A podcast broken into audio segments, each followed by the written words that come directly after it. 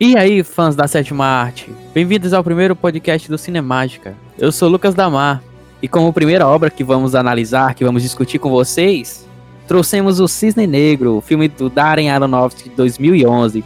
E para me acompanhar nessa odisseia de discutir um pouco desse filme maravilhoso, eu trouxe Ana Clarice.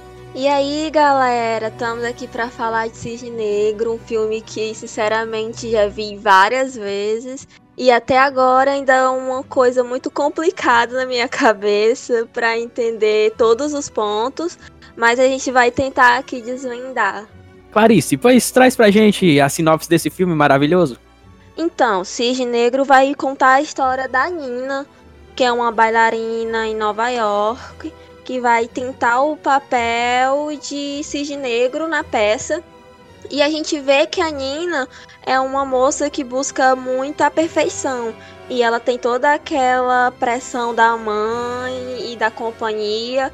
E a gente vai ver o desenrolar da história pelo ponto de vista dela e como ela vai se sair tentando interpretar o cisne negro, porque para fazer o cisne branco, você vê que ela é perfeita. Ela é magnífica fazendo esse papel. Mas para fazer o cisne negro, ela vai ter uma maior dificuldade e a gente vai ver como ela se sai tentando fazer esse papel. Bom, basicamente, o Cisne Negro é um filme sobre psicose. A Nina é uma pessoa psicótica, né? Já, já é provado desde o início que ela tem visões, é, ela vê a si própria, né? Nos lugares e tal, no, nos rostos das pessoas a psicose da, da Nina, ela é representada muito pelos personagens que a cercam na história.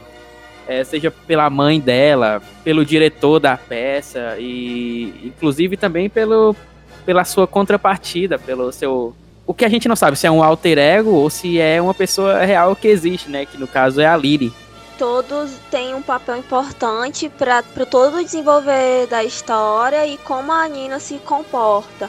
A mãe vem com aquilo daquela pressão e aquela altas expectativas em cima da menina e também como ela se projeta tudo que ela poderia ter sido, porque a mãe também era uma bailarina e teve que parar a carreira para ter a filha, que foi a Nina. Então ela projeta tudo em cima da menina e ela é muito super protetora, tanto que você vê que o quarto da Nina é muito infantilizado. Ela não tem tranca, ela não tem privacidade.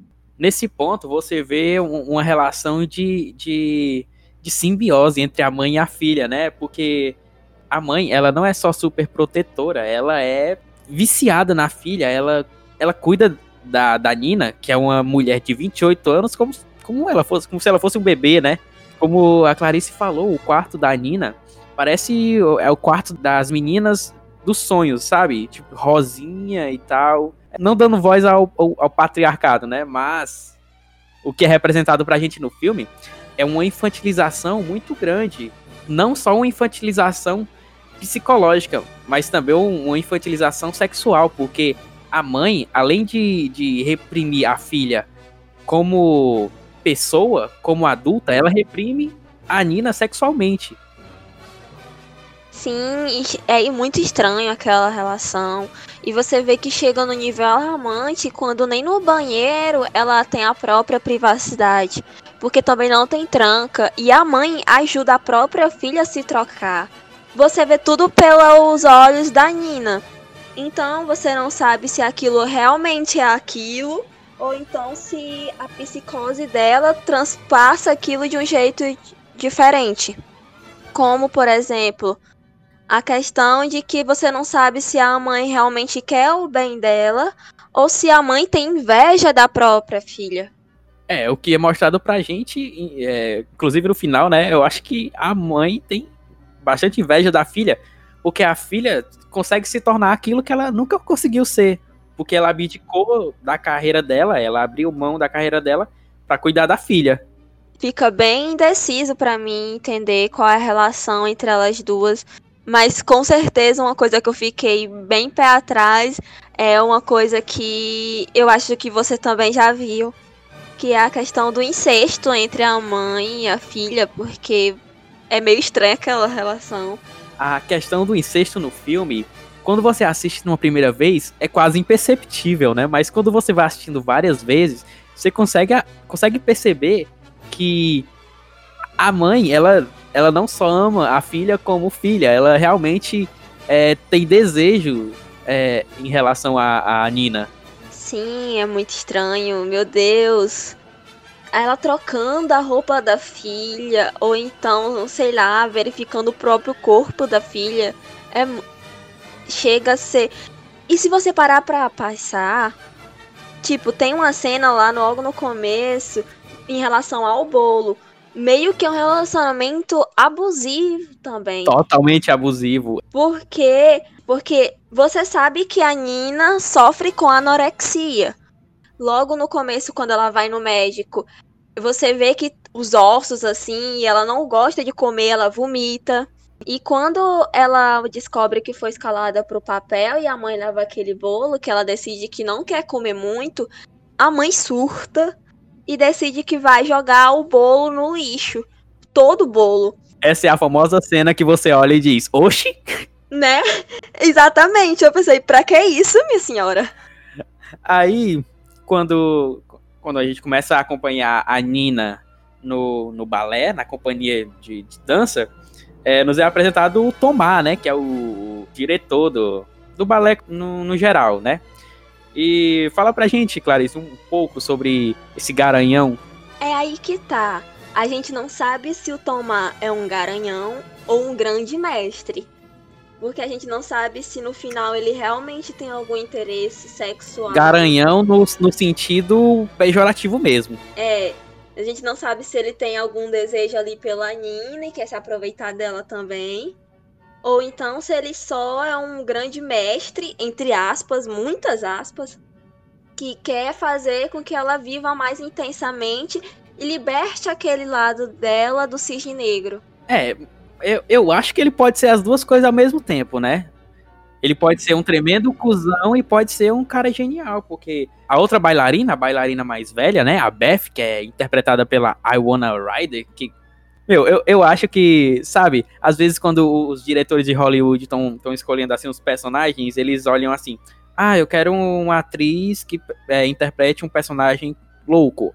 Aí automaticamente vem Winona Ryder. Nossa, coitada. Então, Aí a gente vê que também o, a relação do Tomar e da Beth é uma relação de. é um relacionamento tóxico. Então, tipo, aparentemente eles tiveram um, um, caso enquanto ela era bailarina do, do, do projeto dele, né? Sim, e tudo aquilo de chamar ela de princesinha, minha princesa, é tipo muito estranho. E o Tomar, né? Ele ele vê que a Nina tem potencial que ela é uma bailarina muito técnica, que ela é o, ela é a personificação da Odete, é meiga, é graciosa, é, tem os, os, movimentos maravilhosos. No entanto, para quem, quem não conhece a história do Lago dos Cisnes, né? É, no Lago dos Cisnes, é, a princesa Odete, ela é, é, ela é um cisne de dia e de noite ela vira uma mulher. E, e bom, durante a história, né, vai ela se apaixona e tal por um príncipe lá, que é o, o Secret, e o príncipe se apaixona por ela e tal, tranquilo. Só que aí, o, um, um mago lá, o bruxo, o malvadão da história, ele transforma a filha dele, que é idêntica a Odete, é, em um cisne negro, né? E a Odete, de dia, ela é um cisne branco. É, e bom, a Odile, que é o cisne negro, é a, é a versão exatamente oposta da Odete. A Odete é, é graciosa, é meiga, a Odile é, é sensual, é provocadora. E bom, para interpretar esse papel do cisne branco, automaticamente a Nina teria que interpretar o cisne negro. Só que ela não tem nenhuma característica do cisne negro. Exatamente, é aí que a gente vê como a mãe for, como todos na verdade são importantes para que ocorra isso porque a Nina só é o cisne branco, ela é totalmente a personificação do cisne branco, porque desde o começo de sua vida ela é reprimida. E a gente vê que o restante dos personagens são importantes Porque a gente precisa de alguém que faça o cisne negro, que é a real Nina, sei lá, desbrochar. E é isso que o Tomar faz. Com o decorrer do filme, né, a gente descobre que, na verdade, a Nina não é o cisne branco. Ela é o cisne negro. Exatamente, ela só foi reprimida. A partir do momento que ela desabrocha, que ela descobre a, a real identidade dela, porque antes a identidade dela de, de cisne branco era a repressão que a mãe dela é, fazia com ela. A partir do momento que ela se liberta da, da repressão da mãe, lógico, o, o, o Tomar, ele é, é, o, é o principal fator que faz com que ela se liberte. É lógico que a Lily, a personagem da Mila Kunis, tem uma, a sua importância. Mas para mim, na minha percepção, o Tomar faz com que a Nina passe a ser o Cisne Negro. É, porque, tipo, se você parar pra pensar, a Lily é mais como se fosse uma representação do que aquilo que ela precisa ser. O Tomás chega e diz: Olha, você tem que ser aquilo. A gente, inclusive, nem sabe se ela existe. Ou se ela existe só na cabeça da Nina. E é aí que você vê, tipo, que surge a inveja da Nina em relação a Lily. Porque ela vai vendo que ela precisa ser aquilo, mas ela fica frustrada porque ela não consegue. Então surge aquela rixa entre as duas. E um fato interessante é que eu não sei se é verdade, mas eu tava lendo e eu vi que o próprio diretor fazia com que elas, as atrizes, gravassem e passassem algum tempo separados para quando fosse na hora da cena ter aquela inveja, ter aquela rixa mesmo, além de somente nos papéis, mas na vida real também para o sentimento ser real. Por um lado eu entendo a, a, a a Nina, porque eu também sentiria inveja da Lily. Ela, ela, ela é muito, sei lá. Muito vida doida. A Nina, ela consegue fazer tudo perfeito, mas ela tem aquela vida regrada dela, a alimentação, é, treino. E a Lily faz as mesmas coisas que ela faz sem ter uma vida regrada, indo pra balada, curtindo a vida. Inclusive, né, tem até aquela cena que é muito representativa, que a Nina pega o Tomar e a, a Lily transando, né? E, tipo, você não sabe se aquilo tá acontecendo de verdade ou se é só, tipo, coisa da, da cabeça da Nina. Como a gente falou, ela tem psicose, então tudo fica muito difícil de entender no filme se é realidade ou se é coisa da cabeça dela. Então, até os ferimentos, porque a gente sabe que, tipo, uma característica é a não aceitação do corpo dela, né? Então a gente meio que vê ela praticando a automutilação para meio que para voltar para aquele eu dela de, que ela, de quem ela deveria ser, que seria o cisne branco. O ótimo ponto que você tocou é a não aceitação do corpo que a Nina tem de si mesma é representado pela metamorfose dela, né? A, metamorfose, a metamorfose que ela vai adquirindo ao longo do filme para se transformar o cisne negro, ela não aceita meio aquele lado obscuro dela. Então ela vai se automutilando pra, sei lá, voltar a ser o cisne branco, a ser aquela moça singela, aquela moça que é bem educada, que todo mundo acha que é feito de porcelana e por aí vai. Por um lado, ela quer agradar os outros, mas por outro lado, ela vê que, aqui, o, que ela, o que ela tá se transformando é irreversível o fato dela se transformar o cisne negro, não à toa, é, ela se transforma, se transforma no, no, cisne negro no final do filme, e quando ela volta a ser o, o cisne branco, ela já tá morta. Ela só vai lá para completar a, a, peça e morre. É um principal ponto aí que mostra como é um, um, todo um processo durante um filme dela se transformando em cisne negro. E eu acho que a calma com que o diretor faz com que ela vá se corrompendo aos poucos. Tipo, cada pedacinho dela vai se tornando obscuro. É, é sensacional. É, é de um, de um toque magnífico. E que lembra muito a principal influência do, do Darren Aronofsky nesse filme, né? É o Roman Polanski no Inquilino. É, é, é basicamente ele, ele pegou a história do, do Lago do Cisne e juntou com o Inquilino. Lógico que com a, com a sua visão de mundo que é muito única. Tipo, eu não tô dizendo que ele copiou o Roman Polanski, né? Eu tô dizendo que ele se inspirou bastante. E é, e é muito legal quando você vê alguém se inspirando num grande clássico, num grande mestre, e fazendo algo que é ainda melhor. Foi uma pegada muito boa, ele realmente se superou. É um filme que você mexe todas as engrenagens da sua cabeça, você sai boquiaberto e aquele filme fica durante muito tempo com você. Porque é aquele tipo de filme que você fica, meu Deus, eu não acredito. Mas qual o sentido dessa cena? Porque isso acontece. Então é um filme que marca você. Então ele realmente se superou. É um filme muito bom. Não à toa, é um filme que você simplesmente não consegue assistir uma vez. Porque ele, ele, ele parece que o filme tá te provocando. Vai, vem me entender, por favor. É, é um filme extremamente bem calculado. Os, é, tanto a parte é, das, das danças são bem gravadas. as cenas, todas as cenas da Nina são bem gravadas, porque parece que a gente tá sempre com ela, porque a câmera tá sempre atrás dela. Sim, e tem uma cena que eu gosto muito, que é aquela cena quando ela tá sendo escalada para ser o cisne branco, que ele tá fazendo a, os testes. E você vê que, tipo, ele vai botando pressão nela e ela tá fazendo a, aquele giro, que eu não sei o nome, que eu não entendo de balé. Enquanto ele vai falando, vai mostrando a cara dele para ver como aquilo desconcentra ela. Eu acho que foi uma pegada muito boa do diretor.